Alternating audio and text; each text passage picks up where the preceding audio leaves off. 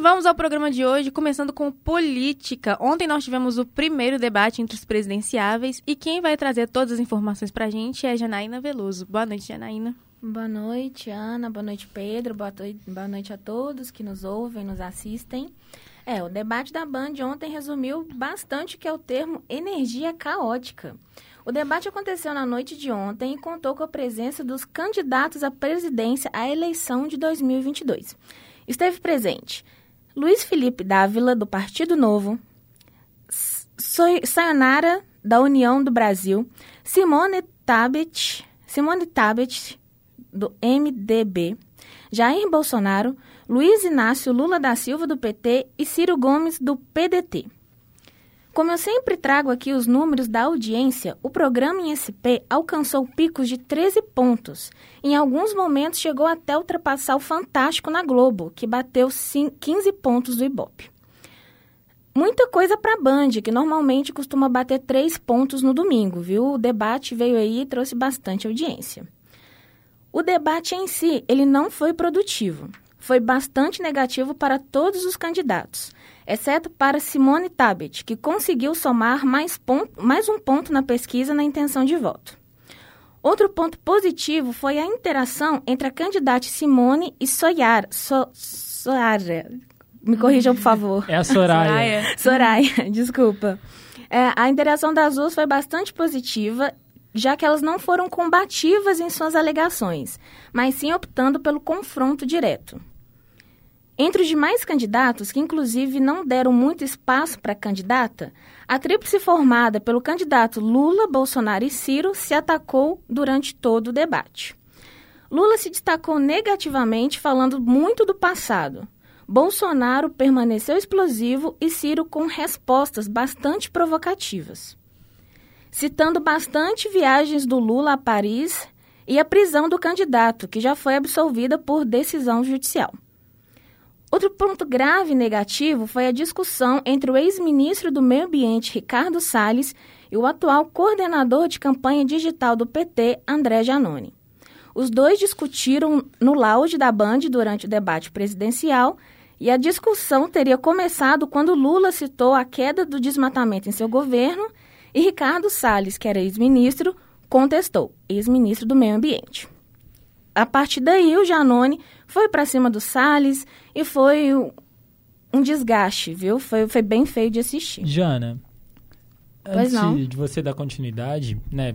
Agora sim, de uma vez, boa noite à, à nossa audiência rotativa e rotatória aqui do Central da Resenha. É, só também complementando a situação do... Opa! É, só complementando a situação do Janones, também, além dessa situação que teve com o Salles, é bom salientar também que ele quase saiu na mão também com o Nicolas Ferreira, né?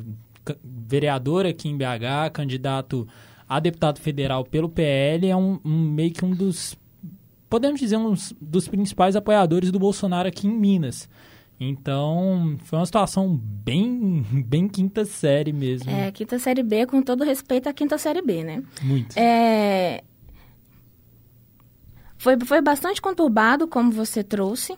É, e, a, e a gente aqui aproveita, a gente vem sempre trabalhando com a verdade para reforçar que essa briga se decorreu por um fato falso, tá? Já que o Lula falou que o desmatamento aconteceu no governo dele, foi mentira. Foi no governo da Dilma Rousseff. Então, a gente trazendo assim, trabalhando a verdade, essa briga aconteceu por um, por um motivo falso. É, a agência de checagem, que se chama Aos Fatos, apontou né, que o registro de menor desmatamento da Amazônia foi na gestão de 2012 e quem estava à frente era a presidente Dilma Rousseff. Então, é, e a gente sempre destaca né, que essa agência Fatos Falsos ela vem aí para desmistificar e trazer a verdade de tudo que é dito. Confiem nas mídias. É, e ainda sobre ontem, o debate movimentou, movimentou bastante as redes sociais e as pessoas manifestavam, inclusive, saudade do alívio cômico do candidato Cábio Daciolo. Nos Glória! Glória! Glória a Deus. a Deus! Mas esse ano o Cabo irá concorrer ao Senado pelo PDT na chapa de Rodrigo Neves. Não vai ser hoje que a gente vai ver o Cabo Daciolo, infelizmente.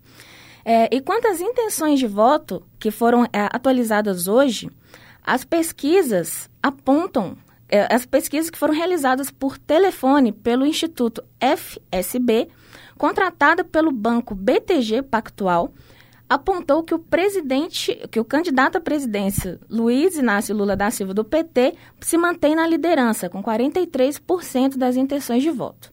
O presidente Jair Bolsonaro ficou estável com 36% das, in, das indicações de voto. O ex-ministro Ciro Gomes cresceu 3 pontos percentuais e aparece na terceira posição. Há uma semana, o presidenciável do PDT tinha 6% de intenção de votos. Hoje, ele já mantém 9%. A senadora Simone, do MDB, oscilou um ponto para cima, passando de 3% da intenção de voto para 4%. Os demais candidatos se mantêm com 1% de intenção de voto. Pelo período de realização da entrevista, é importante a gente destacar aqui que o resultado já mostra impactos que tiveram a sabatina do Jornal Nacional. Então, se hoje, se, se na noite de ontem não foi interessante a participação dos candidatos, a gente vai ver daqui para frente, nas intenções de voto, como que cada um foi impactado, positivamente ou negativamente. É, e um destaque positivo, né, para a gente falar aqui de coisas boas, foi a PUC Minas, aqui essa instituição maravilhosa que nos proporcionou semana passada uma aula inaugural com o tema das eleições de 2022 e contou com professores mestres queridos como Robson Sávio, a lenda do jornalismo Carlos Lindenberg e a professora Erika Nita. E aí, o que, é que vocês acharam? É com você, Ana. Muito obrigada, Janaína. É, eu achei uma discussão bastante proveitosa, principalmente por ser uma aula inaugural ali dos cursos de comunicação. E principalmente para nós, estamos nos formando ali como comunicadores, é muito importante para nossa bagagem acadêmica. É verdade. Bom, é, eu não vou me alongar muito em relação à, à aula inaugural, porque é mais, mais ou menos eu faço as palavras da Ana as minhas. Mas sobre o debate, é, pelo menos a situação que eu vejo é que o Lula, ele, como você bem trouxe, né, Jana?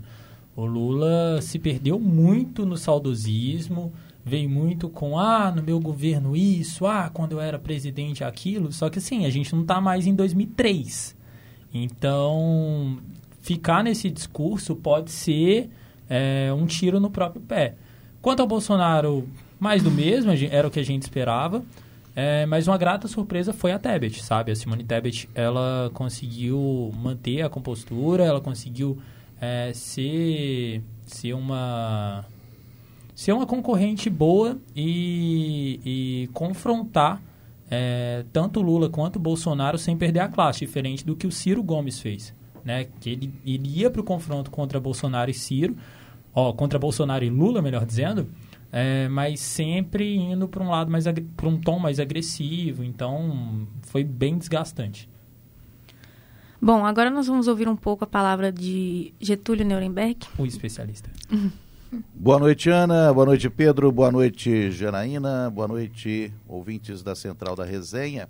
Pois é, a Janaína trouxe aí os números da última pesquisa divulgada hoje do BTG Pactual, em que Lula oscilou dois pontos para baixo, 45 para 43. Bolsonaro manteve os 36 e Ciro cresceu três pontos, né, de 6 para 9. Simone Tebet também subiu, foi para quatro pontos. E a, esta noite, no Jornal Nacional, vai ser divulgada mais uma pesquisa do IPEC, que é o antigo IBOP, é o braço do IBOP para pesquisas de intenção de voto.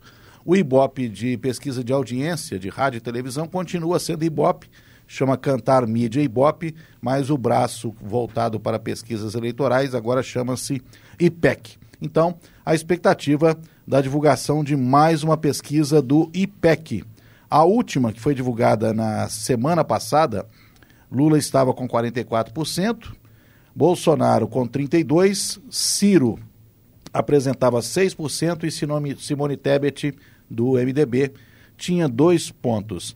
Vera Lúcia, do PSTU, com um ponto e os demais candidatos não pontuaram. Entre esses demais candidatos está Soraya Tronic, do União Brasil, que ontem né, conseguiu os seus minutos de fama ao participar do debate entre os seis presidenciáveis. Ou seja, não se sabe qual foi o critério que a Band usou para convidar a Soraya Tronic, já que ela nas pesquisas está pontuando menos do que Vera Lúcia do PSTU. Talvez o critério tenha sido o tamanho do partido, né?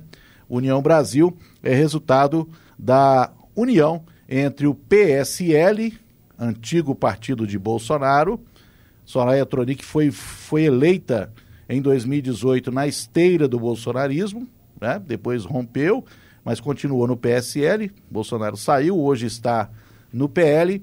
Então, União Brasil é resultado da fusão entre o PSL e o antigo DEM, o Democratas.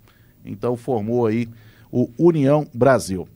Pois é, vocês já falaram sobre o debate, eu não vou me alongar muito também, apenas rapidamente, acho que o Lula começou mal e terminou bem, ou seja, ele começou a melhorar, começou a ficar mais incisivo do meio para o final. É, foi importante no final o fato de Bolsonaro ter feito as considerações finais primeiro e Lula depois. E Bolsonaro, Lula pediu é, direito de resposta, porque Bolsonaro chamou Lula de ex-presidiário pelo menos duas vezes.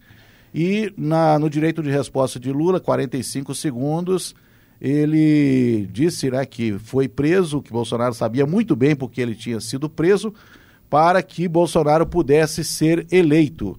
Né? E quando ele for eleito, se ele for eleito, ele vai revogar todos os decretos de sigilo de 100 anos que Bolsonaro assinou para proteger os seus amigos, a sua família, né, para evitar que escândalos de corrupção sejam investigados é, de fato, Simone Tebet e Soraya Tronic acabaram se destacando, né? As duas mulheres, muitas vezes, elas se uniram em alguns momentos para atacar Lula e para atacar também Bolsonaro. E, além desse episódio de bastidores lamentável que vocês citaram aí, entre André Janones, primeiro com Ricardo Salles, ex-ministro do Meio Ambiente, depois com o Adriles, né? E também o Nicolas Ferreira. O Nicolas Ferreira é vereador aqui de Belo Horizonte e hoje é candidato a deputado federal. Né? Ele foi o segundo vereador mais votado na eleição passada. A mais votada foi a Duda Salaber, que hoje também é candidata a deputada federal. Além desse episódio, o Adrilles, né, para quem não sabe, foi um Big Brother Brasil, né, foi um BBB, estudou aqui na PUC Minas, formou no início dos anos 2000 e hoje ele faz parte das hordas bolsonaristas, inclusive era comentarista né, da Jovem Pan no programa Os Pingos nos Is. Mas, voltando aqui então, é, outra, é, outro registro negativo, esse foi é, negativo, embora não cause nenhuma surpresa, é, Bolsonaro atacou mais uma vez uma jornalista. É, a, diante da pergunta de Vera Magalhães, que é colunista do Globo e ali no debate estava representando a TV Cultura, ele, ela fez uma pesquisa sobre vacinas, todo mundo sabe qual foi o comportamento de Bolsonaro e do governo dele em relação às vacinas, e ele simplesmente disse que a Vera é, devia sonhar com ele, devia dormir com ele, pensando nele, né? ou seja, mais uma indelicadeza que Bolsonaro cometeu. Quem saiu em defesa dele durante o debate primeiro foi Simone Tebet, depois Soraya Tronic, Ciro Gomes fez alguma referência e ao final Lula também é, prestou solidariedade é, a, a Vera Magalhães. Né? Ou seja, não se esperava outra coisa de Bolsonaro. Estava naquele debate também uma jornalista que já tinha sido atacada por Bolsonaro. Ela fez uma pergunta, mas não no caso para Bolsonaro. Patrícia Campos Melo, da Folha de São Paulo, foi uma das jornalistas que fizeram perguntas aos candidatos. E Patrícia Campos Melo da Folha, ganhou na justiça, ganhou uma indenização que Bolsonaro teve que pagar por ter chamado, por ter é, também atacado a jornalista e na época disse que ela gostava de dar o furo. Isso porque Patrícia Campos Melo havia feito uma grande reportagem é, falando sobre os disparos em massa de fake news durante a campanha de 2018 por parte do gabinete do ódio, né, que é formado por é, apoiadores é, de Bolsonaro e comandado pelo vereador Carlos Bolsonaro, o filho 01 né, de Jair Bolsonaro. Bom, essas são as informações. Expectativa então para essa noite da divulgação de mais uma pesquisa IPEC, antiga Ibope, e o Datafolha deve divulgar mais uma pesquisa na próxima quinta-feira. Essas são as pesquisas mais aguardadas da semana a do IPEC na segunda, hoje à noite, e a da Folha, do Datafolha na próxima quinta-feira. É isso, Ana, com você. Muito obrigada, Getúlio. Agora nós vamos conversar um pouquinho com o Rainer, com mais informações do que está rolando aí em Minas Gerais. Boa noite, Rainer. Boa noite, Ana. É, é isso, vou falar um pouquinho aqui dos acontecimentos aqui, é, mais especificamente na cidade de BH, que onde um casal foi surpreendido por bandidos enquanto namoravam dentro de um carro no, na região do Buritis, região oeste aqui de Belo Horizonte na madrugada dessa sexta-feira. De acordo com as imagens é, de uma câmera de segurança, o carro estava estacionado em uma rua quando três homens chegaram cercando o veículo e tentando roubar. E então eles entraram no carro, expulsaram o casal, que obviamente estava pelado, né? E segundo o boletim de ocorrência, ninguém se feriu. É, em nota, a polícia informou que, é, com a investigação em relação ao furto do veículo está sendo realizada pela Delegacia Especializada em Investigação a Furto e Roubo de Veículos Automotores. Até o momento ninguém foi preso, mas é uma situação bem engraçada, vamos dizer assim. Não foi legal porque o casal foi roubado, né, e deixado ali nu no meio da rua de Belo Horizonte. É... Outro caso que vem acontecendo por aqui é a greve do metrô, né, de Belo Horizonte é, tá já no seu quinto dia de greve aí. E segundo a campanha, a Companhia Brasileira de Trens Urbanos, é, a CBTU, 60% dos trens estão funcionando de 5 às 23 horas. Nos horários de pico, das 6 às 8 e meia e das é, 14 e 30 às 19, o intervalo é de 9 minutos, como determinado é, por ordem judicial. Aos sábados, o intervalo é de 20 minutos é, até meio-dia e 25 após este horário. Nos demais horários, o intervalo é de 25 minutos. Já aos domingos e feriado, o intervalo é de 32. De acordo com o sindicato dos metroviários de Minas Gerais, assim de metro, na manhã de hoje não houve nenhum registro de tumulto nas estações. Então, é algo que está incomodando bastante a população de BH, né? Porque é, alguns dias aí fizeram várias filas aí na porta do metrô, principalmente o pessoal que estava desavisado, não sabia da greve. É, chegou a ter dia que realmente o metrô não rodou em nenhum horário, como é previsto aí por lei em situações de greve, rodar em horários mínimos aí, pelo menos. Eu tô procurando meu celular, que tinha mais uma coisa para noticiar, mas eu não sei onde é que eu enviei meu celular. Então eu vou passar para vocês. Muito obrigada, Raine. E vamos falar um pouquinho agora sobre música. Neste fim de semana nós tivemos Anitta no VMA e quem vai trazer mais informações é Verônica Lorena. Boa noite, Verônica.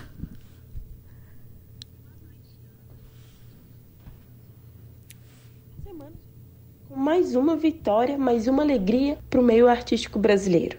Na noite deste domingo aconteceu o VMA, Video Music Awards, promovido pela MTV. O evento aconteceu em Nova Jersey, nos Estados Unidos. E para quem não sabe, para quem não conhece ou nunca ouviu falar sobre o evento, o seu objetivo é premiar os melhores videoclipes do ano.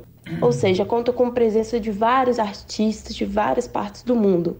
E os ganhadores são escolhidos por voto popular, com exceção das categorias técnicas. E claro, eu não posso deixar de mencionar algumas presenças que contaram lá no evento.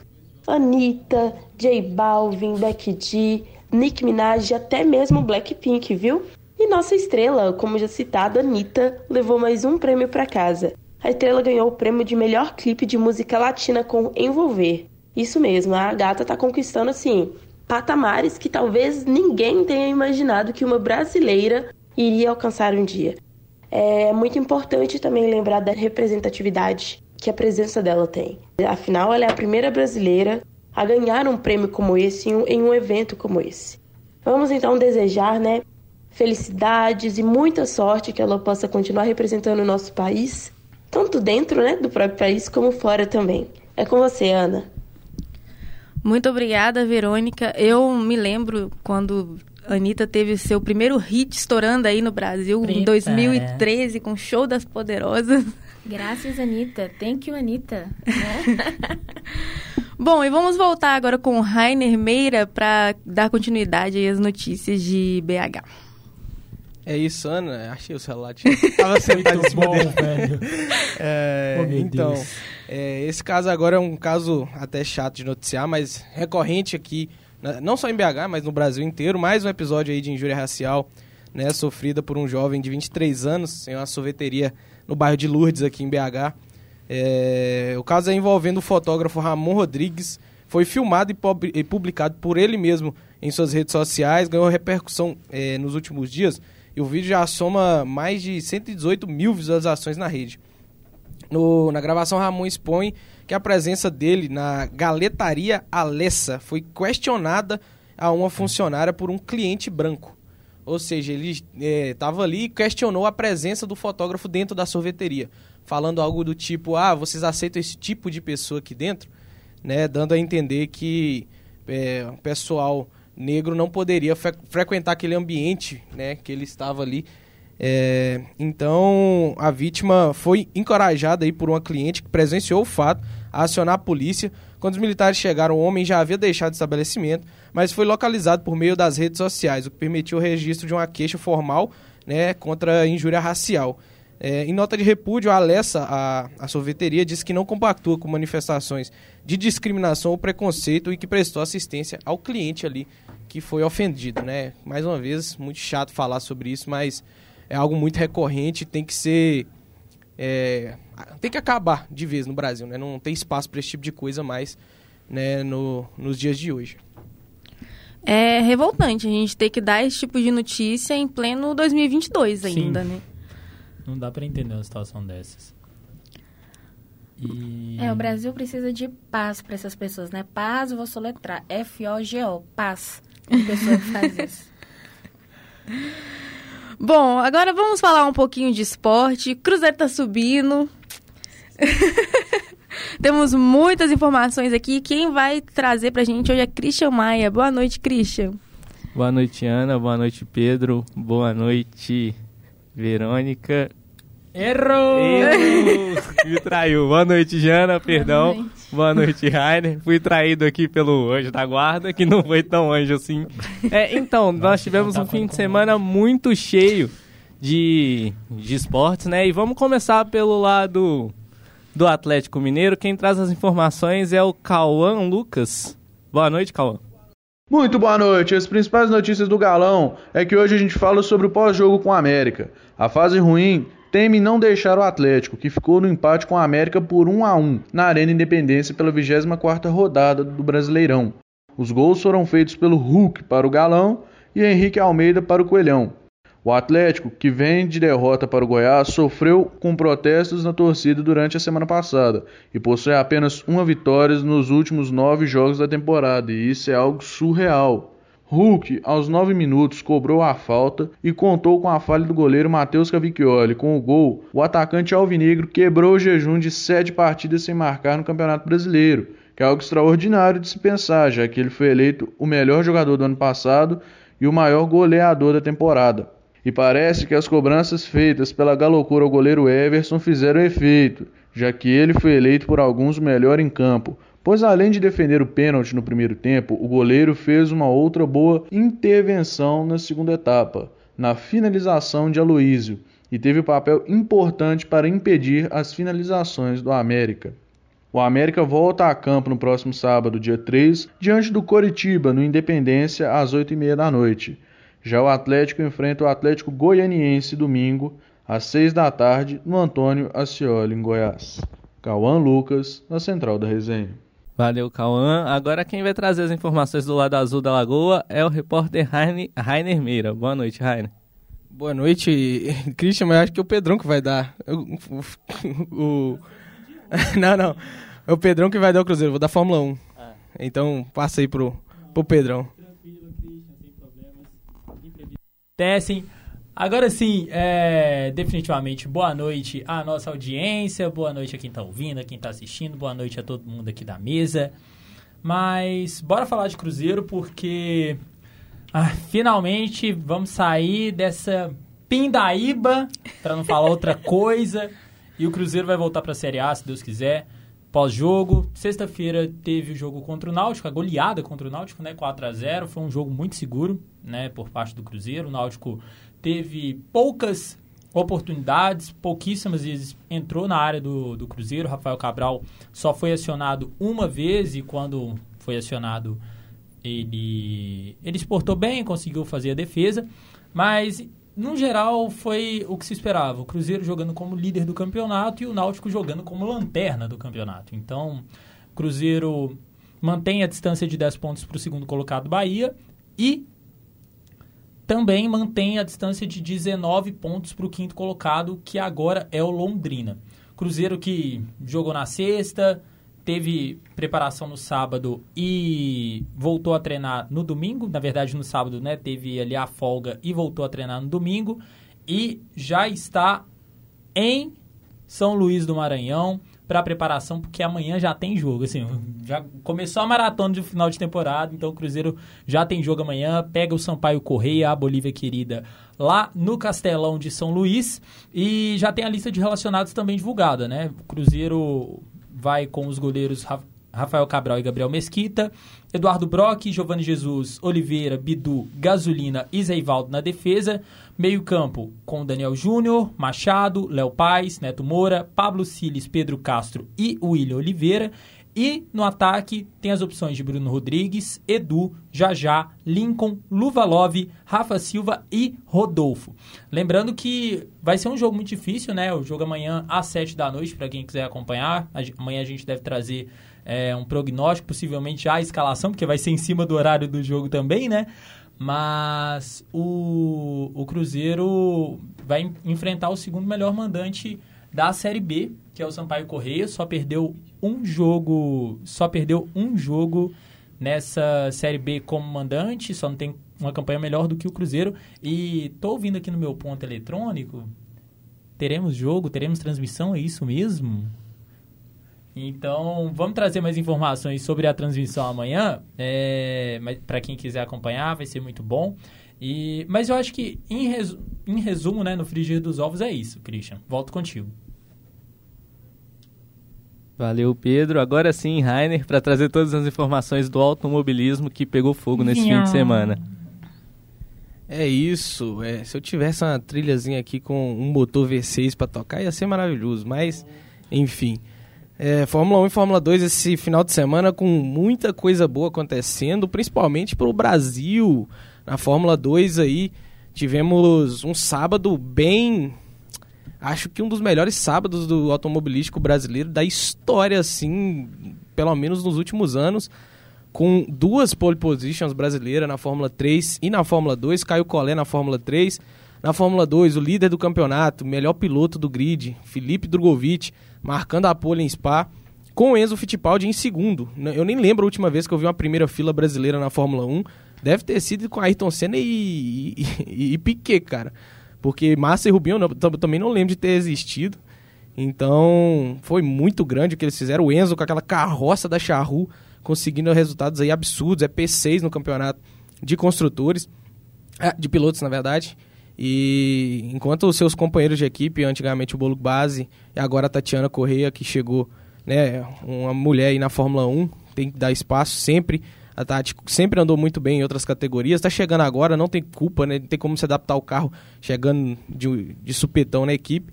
E então andou também lá para trás, é, da, da, mesma forma que o Bolo Base andava, e o Enzo sempre andando lá na frente, mas na corrida ficou um pouco difícil para ele, porque o carro realmente perdeu rendimento, mas conseguiu um ótimo P5 ali, se eu não me engano. E o Drogovic liderou a corrida inteira, mas foi ultrapassado ali pelo du Jack Durham no undercut, né, que é quando você para o carro antes no box para colocar pneus novos e ultrapassa o piloto adversário pelos boxes. Ele parou primeiro, o Drogovic deu mais uma volta, com isso ele saiu com pneus mais novos, ganhou tempo ali dando uma volta até o Drogovic parar. E nisso, na saída dos boxes, ele tomou a ponta, o Drogovic não conseguiu passar mais. Porém, esse segundo, esse segunda colocação para ele significou muita coisa, porque abriu mais 18 pontos aí de liderança né, na, na frente do campeonato, porque o seu principal rival ali, Theo Pucher, abandonou. Então Drogovic está com a mão na taça, pode ser campeão já na próxima corrida, faltam só quatro etapas, se eu não me engano. Então é o Drugo tentando marcar seu nome aí na história da Fórmula 1, é, na Fórmula 2 agora, mas quem sabe na Fórmula 1 ano que vem, espaço para isso ele tem, tem muito time aí com vaga disponível. Falando da Fórmula 1, é, um final de semana bem movimentado. A corrida foi. Spa não, não é uma corrida que vem trazendo muita alegria, mesmo que seja uma das mais tradicionais aí da, da Fórmula 1. É uma corrida que, em quesito de emoção, não entrega muito, vamos dizer a verdade. É, tem ali algumas duas, três voltas de emoção, depois fica naquela coisa de quem tem o melhor carro passa, porque a reta é muito grande depois da Rouge ali. É, não tem como pegar um carro que tem o, o, motor melhor, tanto é que aconteceu isso com o Albon. Alexander Albon que conseguiu um ótimo P10 com sua péssima Williams, um carro que realmente um Palio 2.0 anda mais que aquela Williams. E o Albon conseguiu um ótimo P10, porque é, é uma pista que você só consegue ultrapassar na reta. Não tem outro ponto de ultrapassagem. E o carro da Williams só tem reta. É um carro que não tem mais nada, não tem aerodinâmica, não consegue fazer uma curva direito, mas na reta o carro parece que é um foguete. E com isso ele conseguiu segurar um pelotão inteiro atrás dele ali, parecia um, uma cegonheira no meio da BR segurando o trânsito. E, e nisso fica uma, uma corrida meio monótona. O Verstappen dominou de ponta a ponta, largou de P15 e o Leclerc em P16. Os dois fizeram uma excelente primeira volta. O Leclerc foi para. Tem impacto. o Leclerc foi para nono colocado. O Verstappen já era oitavo no final da primeira volta. E aí, cara, além de ter uma péssima equipe, péssima estratégia e errar quando não pode errar, Charles Leclerc é o piloto mais azarado do mundo. Verstappen, durante a primeira volta, tirou a viseira do capacete, que eles andam com muitas viseiras, né? Porque é, para limpar a visão mesmo que vem ali dos detritos. Então são várias viseiras que tem e tiram. Nisso que ele tirou a viseira, a viseira ficou presa no freio dianteiro direito do carro do Verstappen. E, tava, e poderia dar problema no freio dele, poderia perder o freio e teve que parar nos boxes na primeira volta por causa disso. E teve um safety car por causa da batida do Hamilton com o Alonso, que eu já vou falar disso. É, e também do, do Latifi com Bottas ali, um, um. E nisso ele teve que parar e voltou. Ele tinha escalado até o nono colocado. Teve que voltar lá pro final do pelotão em 17 enquanto o Verstappen estava lá nadando de braçada com um foguete que ele tem na mão, aquele carro que mais parece um, sei lá, não tem nem denominação para aquilo. E aí, falando dessa batida aí, Alonso e Hamilton, treta antiguíssima. Solta aí o, os cachorros, ratinho, solta o Rodrigo Faro. Porque ali tem, tem história para contar entre Alonso e Hamilton, dois campeões mundiais, o maior campeão mundial e o Alonso também, é, o piloto que mais voltas fez, mais tempo tem né, dentro de um carro de Fórmula 1 andando na pista. E na curva ali da saída da reta, Hamilton tentou forçar uma ultrapassagem por fora, fechou demais e acabou batendo com o Alonso. Ele admitiu a culpa do erro, mas não, não fez as pazes com o Alonso, não, que soltou no rádio ali que o Hamilton só sabe andar quando tá na frente e só quando larga na pole. Rapaz! eu, eu tô pra dizer que ele não, não mentiu, mas enfim, não vou discutir com sete vezes campeão mundial aqui. E também teve a batida do. do a batida não, o Latif rodou, pisou na, na brita e rodou, como sempre faz o nosso querido Goltiff. É, e com isso ele atrapalhou o Bottas que saiu da pista também para tentar desviar e acabou indo para a brita e não conseguindo voltar. Enquanto o Latifi ainda se manteve na pista, só tirou o Bottas ali e saiu sem dar explicação. E com isso, depois dessa confusão da primeira volta, a corrida ficou bem chata, bem monótona. O Verstappen passando todo mundo como se estivesse jogando um, um simulador aí de kart. Ele tá jogando, ele tá em outra categoria. O resto tá correndo de Fórmula 2, ele tá correndo sozinho com, com kart de Fórmula 1. É, passa todo mundo com uma facilidade tremenda. Largou em 15 chegou na frente do Pérez, que tem o mesmo carro dele com mais de 10 segundos de vantagem. Então, para você entender o nível do absurdo que é o Verstappen, que já é bicampeão mundial, não tem o que falar. Não tem como, não tem macumba que tira esse título dele essa temporada.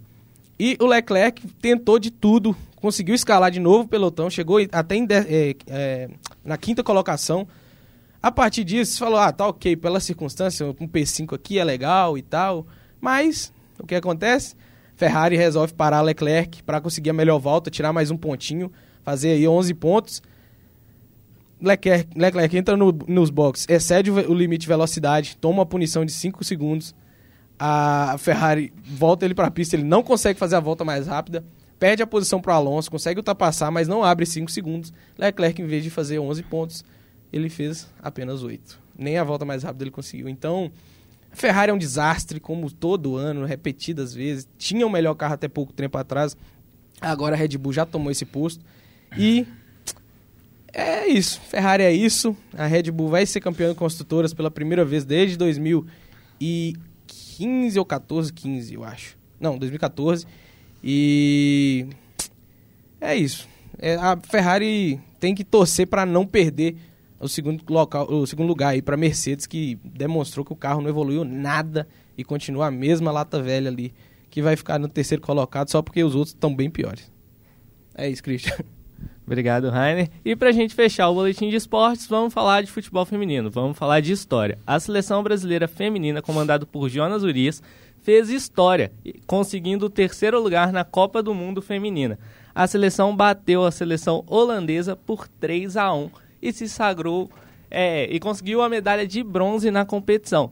Lembrando que essa, essa colocação é a melhor colocação da história da seleção brasileira, igualada com 2016, onde na época ficou em terceiro lugar. Destaque dessa, dessa partida e da competição da seleção brasileira ficou por conta de Tarciane. A zagueira do Corinthians ela foi eleita a melhor jogadora do duelo e conquistou também a bola de bronze, que prêmio dado para a terceira melhor colocada, prêmio dado para a terceira melhor colocada, é, terceira melhor atleta da competição. E com isso ela conseguiu um feito que não era não acontecia para o Brasil desde 2004, onde a Marta, naquele, naquela competição, foi eleita uma, foi uma jogadora premiada da seleção brasileira. É, o campeonato, o Mundial Sub-20, teve como campeã a seleção da Espanha, que venceu o Japão por, 4, por 3 a 1 e se sagrou campeão inédito. É isso, Ana, é com você. Muito obrigada, Christian. E chegamos ao fim de mais um Central da Resenha. É, hoje a apresentação foi comigo, Ana Paim, produção Janaína Veloso, Letícia Souza, Pedro dos Santos, Rafael Souza, Regina Moraes e Verônica Lorena. Trabalhos técnicos Pedro dos Santos e Rainer Meira. Coordenação Getúlio Nuremberg. Nos vemos amanhã.